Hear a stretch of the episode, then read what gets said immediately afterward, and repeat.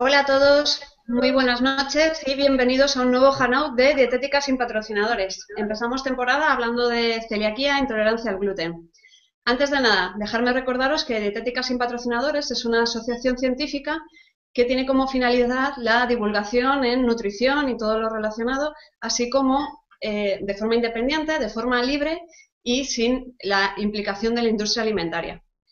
Aclarar una cosa, Dietéticas en Patrocinadores, como he dicho, es una asociación científica, por lo tanto no somos una asociación profesional y no representamos a ningún grupo profesional relacionado con la nutrición y la dietética.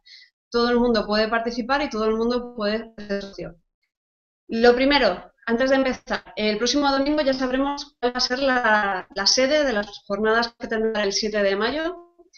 Sabéis que hay tres finalistas, que son Vigo, Vitoria y Alicante. Podéis seguir votando por esas candidaturas y el próximo domingo ya sabremos a dónde nos vamos todos en mayo. Por supuesto, estáis todos invitados a, venir a esas jornadas, ¿vale?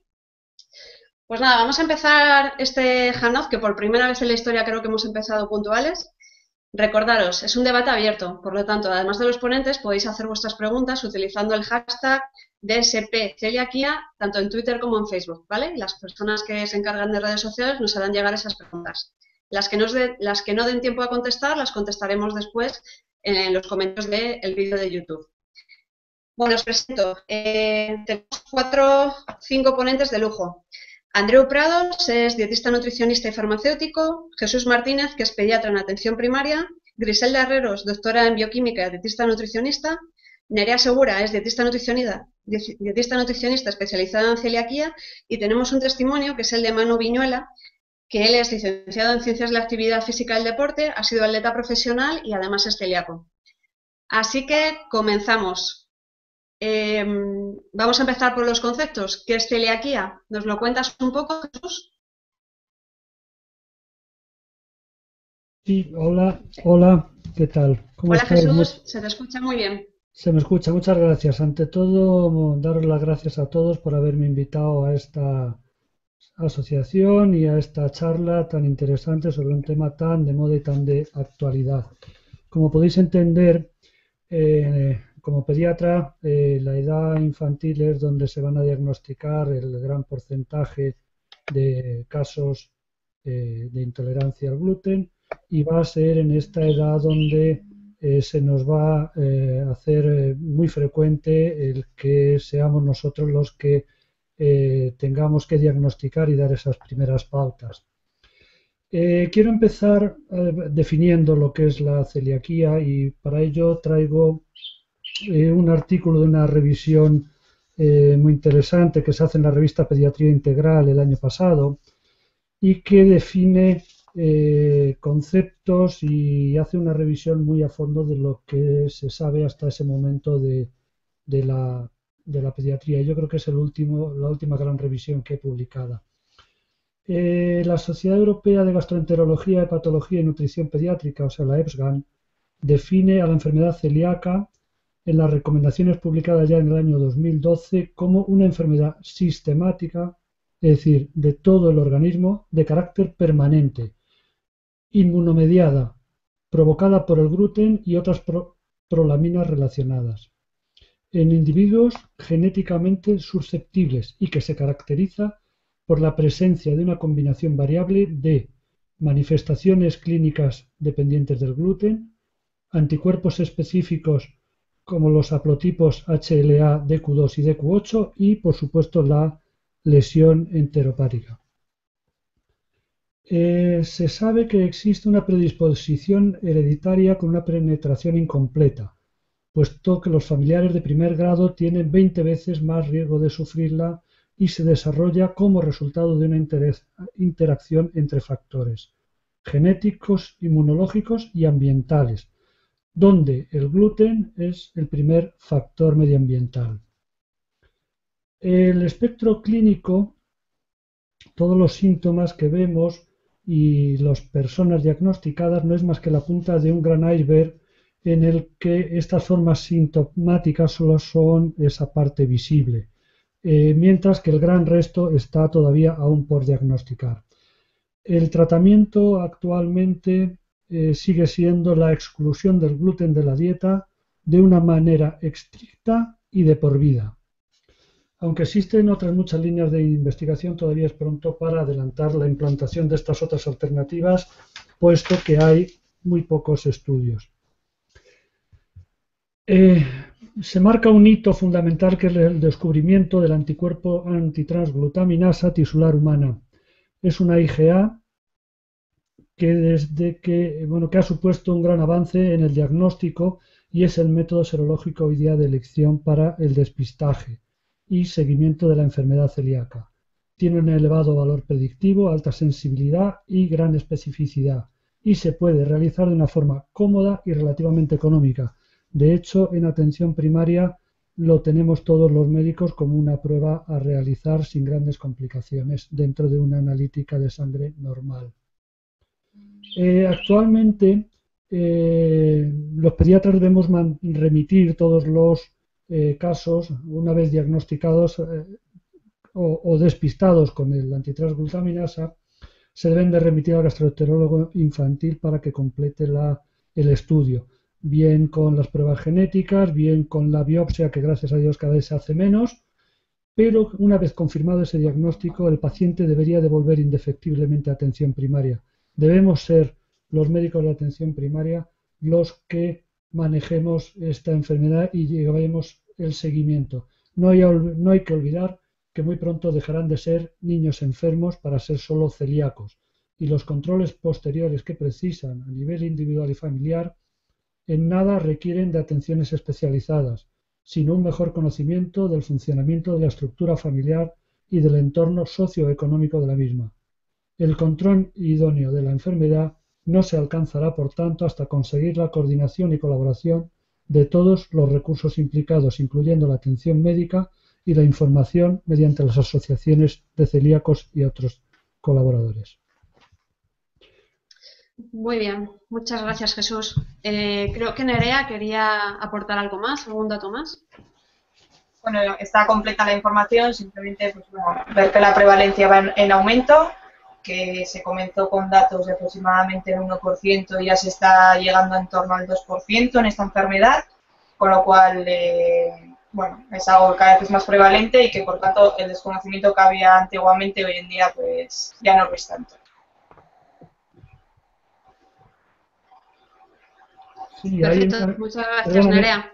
Perdóname un apunte, yo creo que como comentaba es, es un un aumento del diagnóstico. Antes se diagnosticaban como colon irritable, como un gran saco de, enfermedades, un saco de, un cajón desastre donde eh, cabían un montón de procesos que al haber eh, eh, llegado a un diagnóstico más certero, pues se está empezando a ver un poco ese, ese iceberg que, que está saliendo un poquito. Evidentemente en los próximos años veremos cada vez más un, aumento de casos y, una mayor prevalencia, claro. De acuerdo, gracias Jesús. Bueno, Andreu, entonces explícanos un poco. No es lo mismo, eh, siempre hablamos de enfermedad celíaca, pero lo correcto sería hablar de sensibilidad al gluten. ¿Nos puedes comentar un poquito? No se te escucha, Andreu, el micro. ¿Ahora? Ahora sí, ya puedes. Bueno, hola a todos y antes que nada me gustaría agradecer a, a la invitación. Y bueno, en relación a la nomenclatura, sí que es cierto que muchas veces se está hablando de la, de la sensibilidad al gluten no celíaca. Lo que pasa es que como no solo el gluten es el responsable que está implicado, sino que tenemos otras sustancias como los food maps, la glutinina, bueno, otros componentes, entonces a nivel, de, a nivel científico sí que es cierto que también se habla de sensibilidad al trigo no celíaca. Entonces, sí que es cierto que actualmente no hay un único marcador diagnóstico, es decir, nosotros no podemos tener una molécula que la miramos y directamente nos dice si esa persona es, eh, sensible al gluten o no. Hay seis puntos que acabo de compartir en Twitter y que nos permiten hacer un diagnóstico de esta sensibilidad al gluten no celíaca. El primero de ellos sería que la ingesta de gluten produce rápidamente síntomas tanto intestinales como extraintestinales en esta persona. En segundo lugar, esta clínica que os acabo de comentar desaparece precozmente tras la exclusión del gluten de la dieta y vuelve a aparecer rápidamente si se vuelve a incluir el gluten. Como tercer punto a destacar, tenemos que tener en cuenta que nosotros podemos tener un caso de sensibilidad al gluten no celíaca siempre y cuando previamente se haya descartado una alergia al trigo o bien la enfermedad celíaca u otras enfermedades con un componente inflamatorio. Entonces, sí que tenemos algún anticuerpo que puede estar aumentado en una persona no celíaca y en estos casos tenemos que hasta un 50% de los pacientes se ha documentado en la bibliografía científica que pueden tener aumentados los anticuerpos IgG antigliadina. A nivel de la, mucosa, si nosotros hiciéramos una biopsia, pocas veces la encontraríamos alterada, pero sí que es cierto que hasta un 40% de los pacientes pueden tener esa mucosa alterada. Y por último, en relación al componente genético, sí que es cierto que la mayoría de pacientes con sensibilidad al gluten no tienen un componente genético, pero hasta un 40% sí que lo tienen. Entonces, como veis, sí que es cierto que actualmente tenemos un diagnóstico de exclusión, pero sí que hay algunas pistas, como por ejemplo, si hay alguna enfermedad autoinmune de base, ¿no? como por ejemplo una artritis, cada vez se está viendo en, en pacientes con tiroiditis, que bueno, estas enfermedades autoinmunes de base pueden acentuar que se desencadene la sensibilidad al gluten no celíaca, porque sí que es cierto que raras veces aparece sola, sino que normalmente va asociada a otros trastornos autoinmunes. Y básicamente esta sería, sería la idea. También voy a compartir ahora un esquema, porque claro, muchas veces en la consulta nos encontramos un caso, nos viene una persona que no tolera el gluten, entonces, ¿cómo lo hacemos para saber realmente si la, si la persona puede, puede ser descartar o no la intolerancia al gluten. ¿no? Pues antes que nada tendríamos que partir de seis semanas con dieta con gluten, porque es que si no es imposible descartar si hay alergia, alergia al trigo o enfermedad celíaca. A partir de ahí se quitarían seis semanas más el, gluten de la dieta y entonces sí que a partir de ahí, si ha mejorado los síntomas tras quitar este gluten, posiblemente sería un candidato para sensibilidad al gluten no celíaca y si directamente no mejora, pues no. Y a partir de ahí sí que vendría un poco a hacer una intervención a doble ciego, favorablemente, si, si puede ser, y veremos a lo largo de tres semanas más si el paciente presenta o no esta sensibilidad al gluten no celíaca.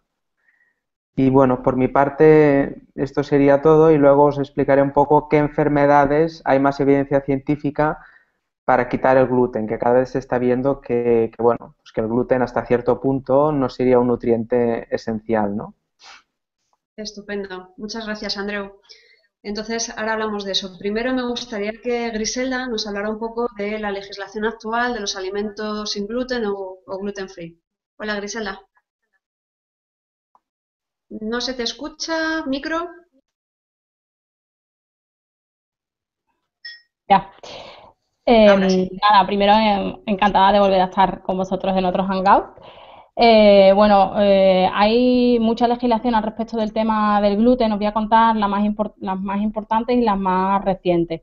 Eh, existe un códex que se publicó en 1979, pero en el que se ha hecho una revisión en 2008, que es el que identificaba o decía que alimentos, o sea, cuáles eran los alimentos para las dietas especiales para personas intolerantes al gluten en el que se especificaba que eh, los alimentos que estaban exentos de gluten o los que se promovía que había no tenían gluten debían tener menos de 20 partes por millón o menos de 20 miligramos por, kilo. Ahí se hablaba de, los distintos alimentos eh, o, cereales que contienen, gluten y de los métodos de detección que existen para eh, hacer esta, detección de las cantidades de gluten que tienen los alimentos. Posteriormente se publicó el, bueno, el reglamento de la Unión Europea que todos conocéis, el 1169-2011, que es en el que eh, se establecieron los, 14, los nuevos 14 alérgenos que eh, bueno, establece la, la, normativa entre los que está el gluten.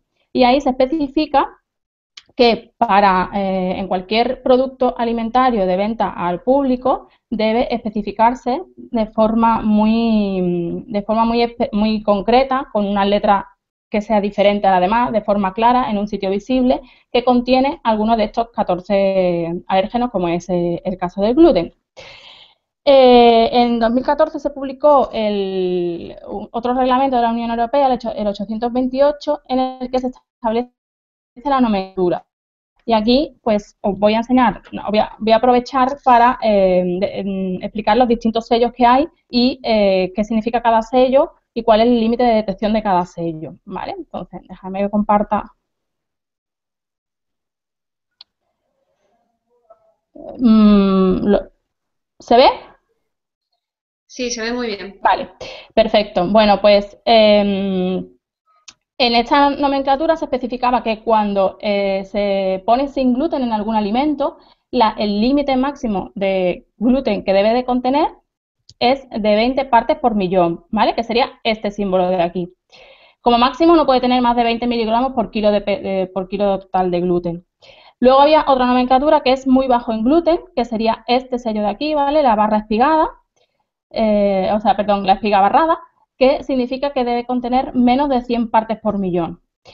Y por otro lado, que esto no está regulado por este reglamento, la FACE, que es la Federación, la Federación de Celíacos a nivel, a nivel estatal, eh, la FACE eh, especifica que la cantidad de gluten máxima que contiene es de menor a 10 partes por millón. ¿Vale? Y por último, el Real Decreto 126 de 2015 es el que regula la información mm, sobre los alérgenos en restauración colectiva. Esto es muy importante porque, eh, bueno, especifica este, este, Real Decreto que la información en los establecimientos de restauración colectiva debe ser muy clara, debe ser em, eh, visible, debe estar a disposición de los consumidores y que, por supuesto, pues el personal debería estar formado, cosa que, bueno, eh, desgraciadamente no lo está y ya esto lo podremos hablar si queréis más adelante cuando hablemos del tema de los problemas que tienen los, celíacos a la hora de ir a, cualquier establecimiento de restauración colectiva. Muy bien. Eh, antes de continuar, eh, nos hacen una pregunta a través de redes y es ¿a qué se debe el aumento de la incidencia de esta patología, es decir, de la enfermedad celíaca, en los últimos años? ¿Alguien se anima a contestar? Andreu. ¿Alguna teoría? ¿El micro? ¿Y micro, acordaros? Una de las hipótesis que se sugieren es que las variedades de trigo que se están cultivando actualmente, los híbridos de trigo, tienen mucho más gluten que, por ejemplo, si comparamos los, cereales de, trigo de, hace, por ejemplo, 50 años. ¿no? Entonces, teniendo en cuenta que el gluten es una proteína y como tal es un antígeno, nuestro sistema inmune no está preparado para soportar esta carga tan alta de, gluten que continuamente estamos ingiriendo cada día, ¿no? Porque es que el gluten está en todos lados. Entonces, por eso decía antes lo de que el gluten hasta cierto punto es cuestionable si es un nutriente esencial, ¿no? Y una de las causas, como os comentaba, es esta. La, los híbridos de trigo actuales tienen mucho más gluten que antes y es una carga antigénica muy alta. Y también, como comentábamos antes, también el diagnóstico eh, cada vez más certero que se está haciendo también está influyendo que cada vez haya más, más celíacos conocidos y no y etiquetados correctamente, claro. Sí. Vale, Jesús. Eh, Nerea, no sé si quieres aportar algo más antes de continuar. Bueno, matizar, que lo que está diciendo en los últimos estudios no es tanto que el trigo contenga más cantidad de gluten, sino que a la hora de elaborar los productos es cuando se les incluye el gluten vital, que es un extra muy importante y es cuando se está dando esa carga de gluten. Los procesados, ¿no? ¿Te refieres, Nerea? Procesados que al final, bueno, están mucho más procesados que antiguamente en todos los sentidos, son mucho más refinados, bueno, eso ya lo iremos comentando, pero el matiz es que utilizan ese gluten vital que llaman, que es una carga extra de gluten, sobre todo porque la función del gluten en sí es eh, crear esa burbuja, por ejemplo, en el pan es lo que nos gusta de que al final quede una masa esponjosa y es eh, la función que tiene. Perfecto, chicos. Eh, Griselda, no sé si habías terminado del todo o te he cortado. Bueno, la parte de la legislación sí, había, había terminado. Ya había, os había explicado los sellos y todo. Muy bien. ¿Y cómo detectamos el gluten en los alimentos? Pues mira, hay distintas pruebas que se han, mm, bueno, se han llevado a cabo en los últimos años, son muy recientes, Pero antes de, explicaros cómo se detecta el gluten en los alimentos, me gustaría contar un poco también, porque no se ha comentado y creo que puede ser importante para la gente, que la gente sepa cómo se elimina el gluten de los alimentos. Entonces hay tres formas principales. Una es, que es la más habitual, que es sustituyendo eh, los cereales con gluten por cereales sin gluten o por otros alimentos que no contienen gluten, por ejemplo harina de garbanzo, de maíz, de arroz, etcétera. Otro que es, eh, bueno, esto se, ha publicado hace un año, eh, que se ha, logrado sintetizar trigo sin gluten. Es un trigo transgénico, ¿vale? Por un grupo de investigación de, Sevilla y de, Córdoba. Pero el problema es que no lo han comercializado porque tienen encima los, bueno, la ley anti-OMG, ¿vale? Modificado genéticamente europea, entonces, bueno, aunque la enfermedad celíaca mm, pues cada vez más prevalente y podría ser una buena opción para que pudieran consumir trigo sin gluten, pues de momento está ahí un poco parado este tema. Y luego también hay otra investigación también muy reciente de Yolanda, del grupo de Yolanda Sanz, eh, en el que han utilizado microorganismos probióticos para mejorar, no quiere decir que puedan em, que puedan sustituir el trigo por, por, este producto. Mm, es un producto que ha comercializado Central Lechera Asturiana. Y bueno, ya básicamente quería, quería comentarlo para que la gente un poco supiera cómo son los alimentos cuando pones sin gluten, de dónde, de dónde sale. ¿Cómo detectamos el gluten en los alimentos? Bueno, pues hace unos años una empresa también de aquí de Sevilla em, eh, llevó a cabo un producto que es parecido a un test de embarazo. Es muy similar, os lo, voy a compartir aquí también para que lo veáis. ¿Vale? Sería esta diapositiva de aquí. Se llama Glutentox, ¿vale? Y es un producto en el que tú, eh, básicamente, lo que, lo que se hace es, eh, lo que se hace es utilizar em, muestras de alimentos en función de que estén líquidas, sólidas o semisólidas y, eh, bueno, con, es un kit muy fácil, en 10 minutos detectas si te aparece una barra, la típica línea azul, o la línea azul y la línea rosa, ¿vale? Igual que un test de embarazo. Entonces, si te salen las dos barras, es que el alimento contiene gluten. Entonces, esto es muy útil y muy práctico para la gente celíaca, sobre todo al principio del diagnóstico, en, cuando todavía no están acostumbrados a determinados alimentos que contienen gluten o trazas de gluten y no tienen todavía muy, muy controlado eh, pues, cuáles pueden consumir, cuáles no pueden consumir. Entonces, bueno, utilizan esto dependiendo también se puede eh, especificar la cantidad, el límite que quieres detectar, que puede ser 10, 20 o 100 partes por millón. Y luego hay otro, otro método que uno se ha publicado hace poco en la revista GAT, que es un método para detectar eh, gluten en orina, que también lo hay para detectar en heces. Y esto también es muy importante para eh, poder detectar transgresiones dietéticas. Es decir, muchas veces los pacientes no saben que están consumiendo gluten y sus síntomas empeoran. Entonces, a través de las heces o de la orina se puede detectar si, eh, si se ha consumido realmente, realmente gluten, porque existe una correlación entre la cantidad de gluten que se consume y la cantidad de, mm, gluten que se detecta en las heces o en la orina. Entonces, bueno, eh, son dos sistemas que, que, se han, que se han lanzado al mercado desde hace muy poquito y, mm, bueno, creo que puede ser interesante no solo para los pacientes, sino también en, atención primaria o en pediatría, para los propios médicos que puedan detectar estas pequeñas transgresiones, eh, bueno, queriendo o sin querer, pero que puede haber. Vale, gracias Griselda. Creo que Nerea quería hacer alguna punta. Un matiz solo de que muchas veces eh, creo que estos aparatos sirven para obsesionarse, porque yo como pediatra, viendo tantos pacientes como veo, al final eh, nos damos cuenta que hay mucha gente que se obsesiona con el estar ingiriendo gluten o no. Entonces, lo que creo, y sobre todo en pacientes diagnosticados, es que tienen que aprender a realmente saber si han transgredido o no han transgredido, incluso si esa transgresión no está en sus manos, ¿vale? Entonces, yo me decantaría más por ese aprendizaje y dejar ese tipo de metodologías para cuando realmente las analíticas dan un error, poder comprobar de dónde viene. Muy bien, gracias Nerea.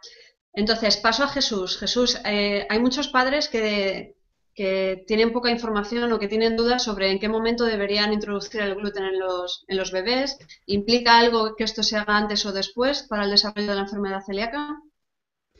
Eh, vamos a ver, ha habido muchos cambios históricos de cómo se hacía o cómo se debía de hacer esta introducción, ¿no?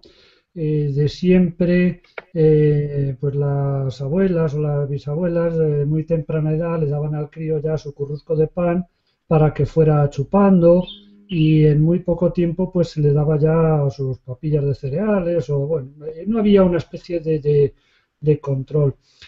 quizá en los años 70, 80 60 sobre todo, es cuando se empieza a recomendar, sobre todo por los alergólogos, el retrasar la introducción de los alergenos, posibles alergenos, para eh, conseguir eh, eh, una mayor tolerancia. Hay un estudio muy bonito que he puesto por ahí el enlace, que se produjo una, una epidemia real de celiaquía en Suecia en los años 60 a raíz de esta retraso. Nosotros lo hemos seguido retrasando eh, hasta los 8, los 9, incluso hasta el año, en algunos casos, sobre todo en los, eh, en los eh, propensos, ¿no? en los que los había determinantes genéticos, padres o, familiares ya celíacos, se retrasaba. Las últimas recomendaciones, ya desde hace unos años a esta parte, van en la línea contraria, ¿no? en adelantar esa introducción y se hizo estudios sobre todo en su relación eh, para ver si la lactancia materna tenía también algo que ver en, eh, esta, eh, en esta relación.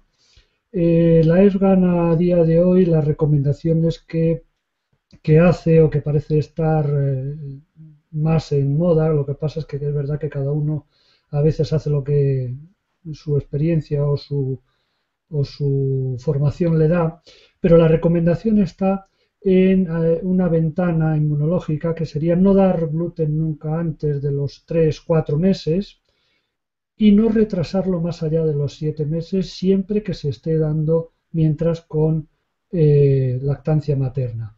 Es decir, volvemos a lo de la abuela, el darles pequeñas cantidades de gluten, ofrecerle pequeñas cantidades de gluten al bebé pues en forma de, de, currusco de pan, en forma de galletas, en forma de lo que sea.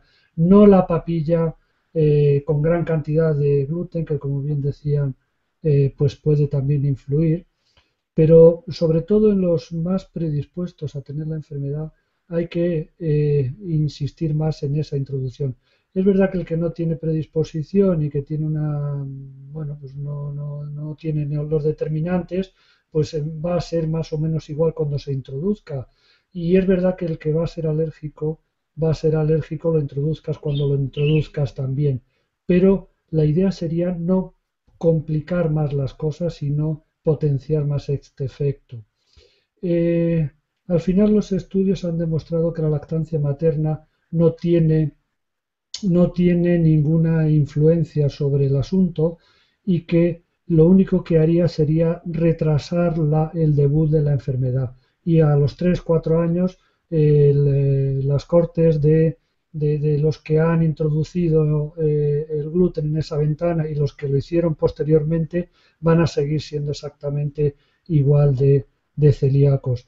Pero en principio y para la población general sí que deberíamos de ir ofreciendo, no solo para el gluten, eh, quizás la, tendencia es cada vez para todo tipo de alimentos, no retrasarlos para no generar más alergias, puesto que no es solo el gluten, sino hay otras muchas alergias en alza, ¿no? Y eh, en eso, pues los pediatras podríamos tener algo de culpa también al, al retrasar su introducción, me refiero a pescados, me refiero a huevo, que deberían cada vez más en las recomendaciones introducirse eh, eh, cuanto antes y rondando esos 4, 6, 7 meses, ¿no? Es verdad que recomendamos leche sola hasta los 6 meses y a partir de ahí lo que sea. Vale, gracias Jesús. Entonces vamos a pasar al siguiente punto, que sería un poco hablar del tratamiento dietético como tal de la celiaquía. Y nos lo va a contar Nerea. Muy bien, pues aquí lo que tenemos que ver es que contamos con un paciente que empieza desde la incompetencia, desde no saber eh, nada sobre la enfermedad, ¿vale? Y le estamos haciendo responsable porque todo el tratamiento recae sobre esa persona, ¿vale? Entonces, en un recién diagnosticado yo lo primero que recomiendo es 0% productos sin gluten. Me refiero a que tiene que basar su dieta en alimentos exentos de gluten por naturaleza, pero nunca utilizar productos específicos que se hayan realizado para pacientes celíacos. ¿Por qué? Porque como bien nos han comentado antes, cuando vienen con esa simbología, con esos logotipos, siempre tienen pequeñas trazas de gluten y por lo tanto para mejorar, digamos, ese restablecimiento de la microflora, lo que tenemos que favorecer es que sea gluten 0%, ¿vale? Eh, entonces, en principio, mm, si estamos hablando de un paciente adulto, la flora intestinal va a costar más regenerarla, con lo cual habría que hacer una incidencia sobre esto pues con bifidobacterias, digamos, al final con, eh, bacterias probióticas, y si no, lo que iríamos es a enseñarle a alimentar. Aquí es importante eh, tener en cuenta, y pongo como ejemplo, por ejemplo, los vegetarianos. Cuando hablamos de un vegetariano, no nos quedamos en la idea simplista de deja de comer animales, sino que lleva una filosofía de vida con ello. Pues, eh, en un paciente celíaco tenemos que mirar lo mismo. Entonces, no tenemos que inducirle a comer productos sin gluten, sino a ver cómo poder hacer esa, esa alimentación. Entonces, lo primero que tenemos que ver es la calidad de ese tipo de productos, el precio, si el etiquetado es el correcto, si estamos haciendo pequeñas transgresiones sin conocimiento y buscar esa salud. ¿Cómo son la calidad de los productos que solemos encontrarnos en el mercado? La verdad es que realmente son muy, muy refinados. Y no me refiero a delicatessen, sino a que son productos con un alto contenido en azúcar y no hay más que mirar, por ejemplo, pastas que nos venden como integrales y que realmente lo que tienen al final es eh, una inulina añadida porque los cereales son refinados y lo que tienen son jarabes eh, de maíz o de cualquier eh, producto, de cualquier fruta añadidos. Hay que ver que al ser esos eh, productos refinados tienen muy bajo contenido en, ciertas vitaminas y minerales y que además llevan un extra de grasas saturadas porque lo que les falta es el aglutinante, que sería la función del gluten, con lo cual no, normalmente se añaden estas para favorecerlo. Luego hay que ver si podemos encontrar entre estos alimentos sin gluten alimentos pues, que pudieran ser orgánicos.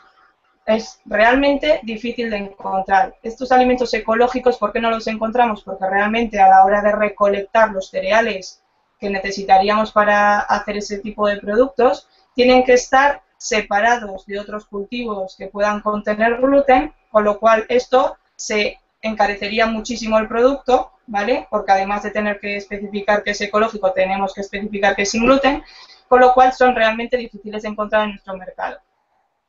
Entonces, yo lo que eh, recomiendo es dejar un poco al margen ese tipo de productos y buscar nosotros eh, poder cocinarlos, ¿vale? Tenemos cereales muy interesantes, ¿vale? No nos tenemos que basar siempre en la alimentación en el arroz y en el maíz. Por ejemplo, tenemos el mijo, que cuenta con una extra de hierro frente a otros cereales, o el trigo sarraceno. Podemos contar con legumbres como sea el garbanzo o el guisante. Podemos utilizar el plátano. Podemos utilizar la castaña o frutos secos, pues, como las nueces, por ejemplo. Podemos utilizar semillas, que es muy interesante en los celíacos, como puede ser el amaranto, la chía, que tiene un aporte extra de omega 3, o puede ser el lino o la linaza también, en ese caso serían igual, el girasol, el sésamo, y también pseudocereales, que son menos conocidos, pero que poco a poco van eh, eh, incorporándose en nuestra alimentación, como puede ser la quinoa, el sorgo, el tef. Pero sí que quiero dejar claro, y es que últimamente veo mucho en los medios como el tef, el cereal de los celíacos, ¿no? Y no hay superalimentos. Un superalimento o una superalimentación, mejor dicho, sería cuando utilizamos todos estos ingredientes y los incorporamos dentro de la alimentación, ¿vale? Entonces, que no basemos nunca la alimentación en un solo cereal, sino que busquemos mucho más allá. Y importante eh, dejar un poco al margen esos eh, productos que nos venden al final, porque al fin, digamos, las empresas alimentarias, porque al final siempre nos encontramos más de lo mismo. Al final es todo bollería, pasta, cervezas, chucherías, ¿Son realmente esos alimentos los que necesitan los pacientes celíacos para instaurar su salud? Cuando estamos instaurando una dieta, un estilo de vida, no estamos buscando eso, con lo cual al final tenemos que enseñarle a alimentarse al igual que a cualquier otro paciente con otro tipo de enfermedad. Muy bien, gracias Nerea. Creo que Griselda quería hacer un apunte muy rápido. Quería, eh, a ver, ¿Me oís? Quería comentar una cosa muy rápida porque todo se, habla mucho de que la, dieta sin gluten es mucho más cara que una dieta con gluten. Entonces, al hilo de lo que estaba diciendo Nerea, pues quería apuntar que si hacemos lo que ella está diciendo, la dieta sin gluten no es más cara que la dieta sin gluten, porque comprar legumbres, frutos secos u otros cereales no es más caro. Lo que es más caro es comprar una galleta que le han puesto la etiqueta de sin gluten, porque han hecho todo lo que acaba de contar perfectamente Nerea. Entonces, bueno, solamente apuntar eso, que una dieta sin gluten no tiene por qué ser más cara. Vale, gracias.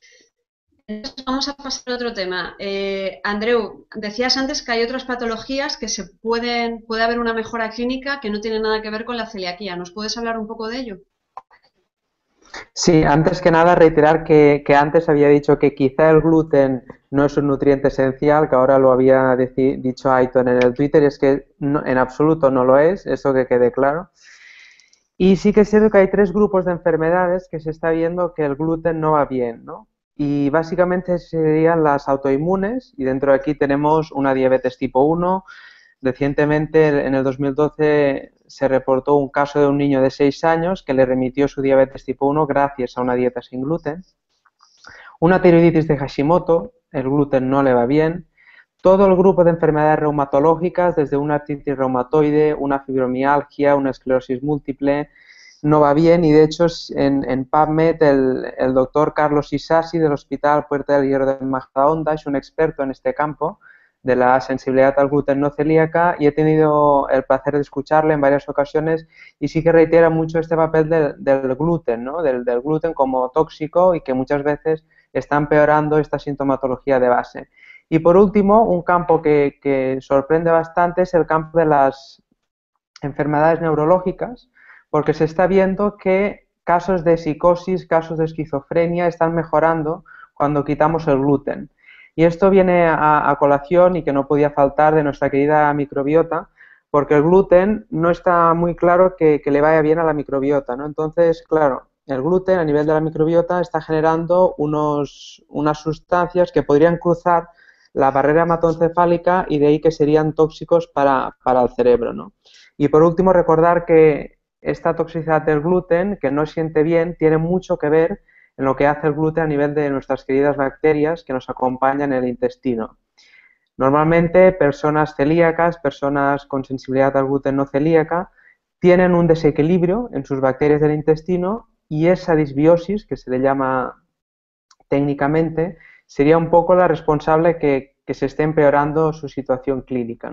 Por ello, el interés de que cada vez haya más probióticos que vayan bien en estos casos, ¿no? porque realmente se tiene que restaurar este desequilibrio y es una estrategia más a tener en cuenta. Y como conclusión final sí que me gustaría decir que no seamos muy tozudos en el sentido que aunque una persona no sea, no esté genéticamente predispuesta a la celiaquía, quitarle el gluten le puede ir bien. Tenemos que ir más allá de la celiaquía, ¿no? Y realmente poner en entredicho que el gluten sea un nutriente esencial. Muy bien, muchísimas gracias, Andrew. Creo que ha quedado bastante claro. Vale, pues eh, Griselda, algo más práctico. Vamos a hablar de, qué dificultades tienen los, celíacos a la hora de comer fuera de casa. ¿Qué es lo que pueden hacer? Bueno, mira, eso también nos lo va a contar Manu seguramente, como propia experiencia. Eh, el principal problema que tienen al salir fuera de casa es la contaminación cruzada. ¿Por qué? Pues porque a pesar de que existe una normativa que obliga a los restaurantes a, identificar cuáles de los platos que tienen contienen gluten, todavía el 80% de ellos no lo tiene. Y muchos de los que lo tienen lo tienen mal hecho. ¿Por qué? Pues porque esa normativa además no está regulando qué personas son las que tienen que asesorar y que hacer eh, ese trabajo de, de, identificar cuáles son los platos con gluten o sin gluten de forma correcta. Con lo cual, hay un desconocimiento por parte de los restauradores de los productos que pueden utilizar para sustituir a aquellos que, utilizan en sus platos con gluten. Hay un desconocimiento o falta de infraestructura para elaborar los alimentos y los platos de forma adecuada para que no haya contaminación cruzada. Y hay una falta de formación del personal, tanto de sala como de, como de cocina. Es decir, mm, cualquier pequeña transgresión o contaminación cruzada puede afectar a un paciente y si el personal que está en sala no lo sabe, pues el paciente no se siente seguro, e, evidentemente. Entonces, encontrar una variedad de platos aptos para celíacos hoy día a la hora de salir fuera de casa es muy complejo. Y muy complejo no solo porque tengan que encontrar alimentos sin gluten, como comentaba Nerea, sino es complejo porque ya es difícil para una persona que no es celíaca encontrar verduras en un restaurante. Pues imaginaros encontrar un sitio en el que tú te puedas asegurar como paciente que no vas a tener ninguna contaminación cruzada y que realmente la información que se te, que se te, está dando es eh, válida. Eh, nosotros tenemos un proyecto que, en el que hacemos eso, pero es cierto que, ya os digo, que el 80% de, la, de los restaurantes no tienen todavía la carta adaptada para el celíaco, además, o sea, a pesar de, de, que legalmente lo deberían de, lo deberían de tener. Entonces, bueno, ahora que, que, Manu nos cuente un poquito más cuál ha sido su experiencia como, como celíaco, pero nosotros lo vemos muchas veces cuando vamos a asesorar a los restaurantes, que hay mucha falta de información. Perfecto, Griselda, muchas gracias. Eh, bueno, antes de hablar con Manu, recordar a la gente que nos está viendo en directo que podéis hacer preguntas para que la contesten los, ponentes. Tenéis que utilizar el hashtag DSPCeliaquía a través de Twitter, Facebook o, directamente mencionando a Dietéticas en Patrocinadores y nosotros, eh, yo se la hago a los ponentes y los ponentes os contestan en directo. Vale, Manu, pues vamos a hablar un poco contigo. Es interesante conocer un testimonio de primera mano. Entonces, a mí me ha llamado mucho la atención, o creo que es importante, aparte de lo que nos cuentas ahora como celíaco, que se puede ser profesional y se puede ser, eh, bueno, un atleta en tu caso y, tener un buen palmarés como haber sido segundo o tercero en el Campeonato de España de 600 metros. Entonces, cuéntanos un poco, ¿cómo descubriste que, en este caso, la enfermedad, que eras celíaco, y qué supuso para ti ese cambio?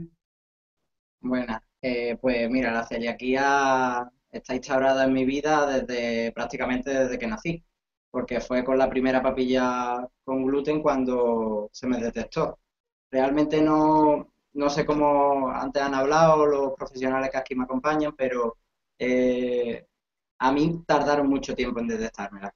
Tuve que ir de médico privado a, médico público, eh, saturación de gluten, eh, estuve varias veces ingresado porque no sabía lo que tenía Estoy hablando de hace 23 años, en los cuales supongo que habrá avanzado mucho y como ya han comentado, cada vez se diagnostica más fácilmente. Eh, para mí no ha sido nunca un problema la celiaquía porque la llevo instaurado como método de vida. Es decir, yo no conozco otra cosa que no sea dieta sin gluten. Entonces, pues, a día de hoy no me supone un problema hacer dieta. Muy bien.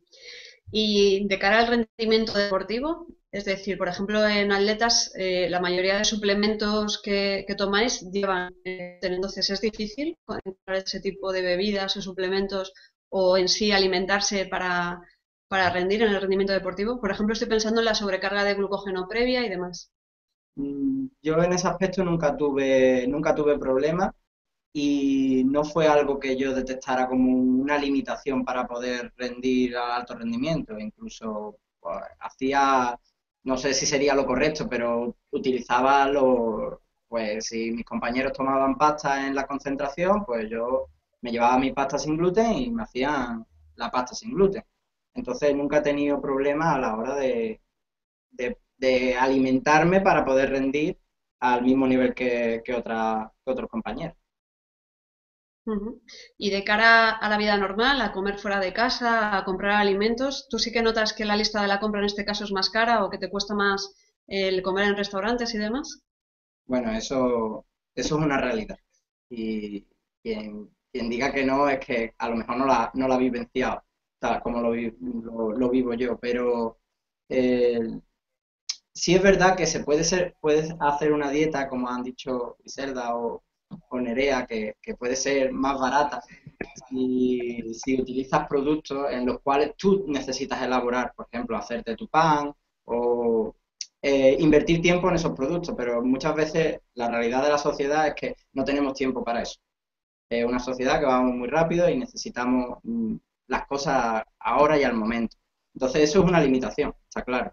Eh, después, bueno, mm, el ir a, comer fuera es, una odisea, porque te encuentras el desconocimiento, primera. Después, pocos lugares en, los que encontremos que te van a garantizar que o no hay contaminación cruzada o que conocen realmente la problemática o incluso hay veces que, te confunden el gluten con la lactosa, que también me ha pasado, que se creían que, el ser alérgico al gluten era ser alérgico a la lactosa en, un restaurante. Entonces, hay mucho desconocimiento, y, pero aunque creo que cada vez va mejorando y, en España pienso que, vamos de, muy avanzados, porque he tenido experiencias en, en Reino Unido, en, en Italia, y, y la cosa está aún peor, porque no te dan tantas oportunidades como las que yo puedo encontrar aquí en España, por ejemplo.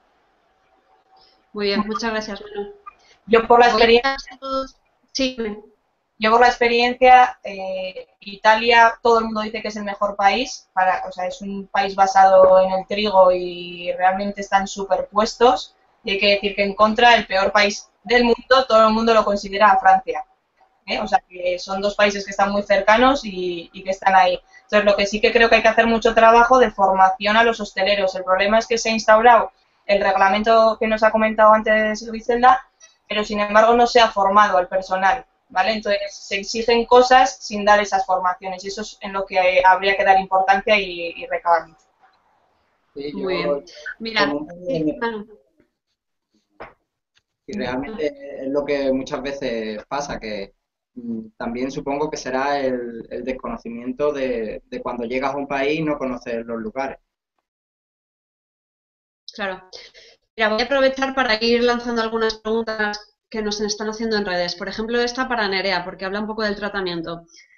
Preguntan, ¿cómo está fundamentada esa recomendación, que es bastante, bastante general, la de quitar el gluten y los lácteos, que va un poco unida a lo que decía Manu de quitar gluten y lactosa? ¿Qué opinas de ello? estoy bastante cansada de, ir en contra de ello, la verdad. Eh, el, problema es, antes, y antes ha comentado algo también, eh, que se mezcla el gluten con los food maps, por ejemplo, ¿vale? Y no tiene nada que ver lo uno con lo otro. Eh, es verdad que trigo, centeno, cebada tienen mucha cantidad de oligosacáridos, pero también es cierto que muchos productos sin gluten también los contienen e incluso los productos específicos que se crean sin gluten tienen mucho contenido en ello, con lo cual eh, no habría que mezclar una terminología con la otra, que es algo que se hace mucho y es a raíz de lo que viene. Y otra, por otra parte también se habla de quitarlo porque se supone que la dieta sin gluten adelgaza. Nada más lejos de, de la realidad porque como os he dicho, los productos al final van más cargados en azúcar y en grasa, con lo cual normalmente tienen más cantidad de calorías que, un producto, digamos, considerado normal, ¿vale? Con lo cual, quitémonos estas ideas. Muy bien, muchas gracias. Otra pregunta, esta se la voy a hacer a Jesús.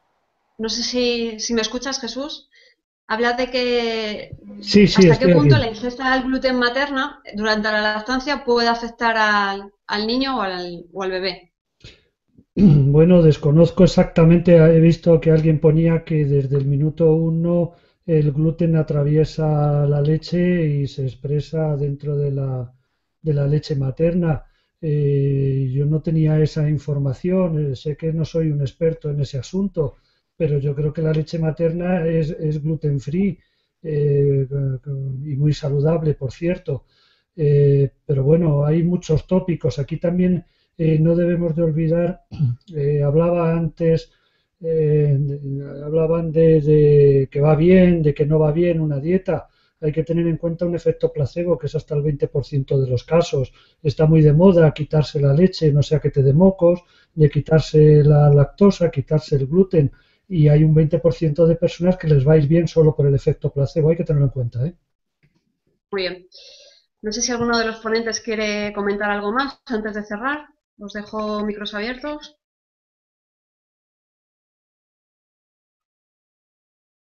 No, soy muy buenos. Bueno, en principio, sí, en principio nada, que si hay personas que realmente tengan la duda de, de, tener alguna sensibilidad para algo, que acudan primero a un médico, hagan el diagnóstico necesario y a partir de ahí ya tomen la decisión o no de hacer esa dieta sin gluten, pero ya bajo un concepto de conocimiento, no que lo hagan por sus fueros y sin saber si realmente la están haciendo de manera correcta. Muy bien. Griselda, ¿quieres aportar algo? Pues nada, básicamente eh, apoyar lo que estaba diciendo Nerea y nada, recordar que, el gluten no es un alimento esencial, que una persona que tiene una dieta sin gluten está totalmente sana y no tiene ningún problema. O sea que mucha gente se asusta cuando le dicen que, es celíaca. Y, nada, y que al final comen en general, si cumplen las pautas que ha dicho Nerea, comen más saludable. Muy bien. Reiteramos, el gluten no es un alimento esencial, que parece que en redes no, más que un alimento. no terminaba de quedar claro. Un nutriente, perdón. ¿Me permitís un apunte solo al respecto? Jesús, perdona. Solo un apuntito. Hay que tener en cuenta que la población en general al come o comemos mal. Comemos lo primero que pillas, sales a un restaurante y no tenemos un criterio ninguno, ¿verdad? El que ya está etiquetado de celíaco se preocupa en mirar unas cosas, controla otras, tal, hace una dieta, con lo cual va a comer mucho mejor. Probablemente esté más sano solo por eso. Muy bien. Eh, Andreu, para terminar. Sí. Eh, de si realmente hay, qué evidencia hay de casos que el gluten funcione. Pues ya os pasaré, si queréis me la pedís por privado o la pasé a Bárbara, una lista de diferentes enfermedades de casos que hay en los cuales mejoran, mejoran su, su calidad de vida y, su salud sin gluten, ¿no? Y sí que es cierto que nos hacen falta, y esto pasa en nutrición, ¿no? RCPs de larga duración que, hayamos seguido suficiente número de personas comparado con placebo y estudios bien hechos, ¿no? Sí que es cierto que la mayor parte de, papers que, que, hay por ahí son de casos concretos o grupos muy pequeños de, de gente. Entonces, a partir de ahí sí que es cierto que, bueno, hacen falta más ensayos clínicos. Lo que pasa es que no podemos despreciar estos pequeños casos aislados que están y que sin problemas puedo hacer llegar. Gracias. Gracias. Pues aprovecho para recordaros que, sí, que toda la bibliografía que nos han pasado los ponentes la vamos a juntar al vídeo, la podéis ver en, eh, debajo en los comentarios y que también podéis seguir comentando o realizar alguna pregunta a través de sus comentarios para que los ponentes contesten. Nada más, eh, terminamos aquí, el en hora empieza y en hora termina, es un hito en los 10 años que llevamos. Eh, simplemente agradecer, como siempre, a los ponentes por haber querido participar, por um, enseguida nos han dicho todos que sí, incluso algunos fueron ellos los que se, se apuntaron. Dar las gracias a Carlos Martín, que no le veis, pero es la persona que está haciendo la moderación técnica y que hace posible que se nos escuche muy bien a todos. Gracias también a, la comisión de redes, que es la que interactúa con vosotros, con los que lo estáis viendo, a la, comisión Hanot, que es la encargada de, realizar el guion y de contactar a los ponentes. Y poco más. Nos, vamos, nos vemos en mayo y el domingo sabemos dónde nos vamos ese fin de semana. Nos vemos en el próximo Hangout. Muchas gracias a todos. Gracias. Hasta luego. A vosotros.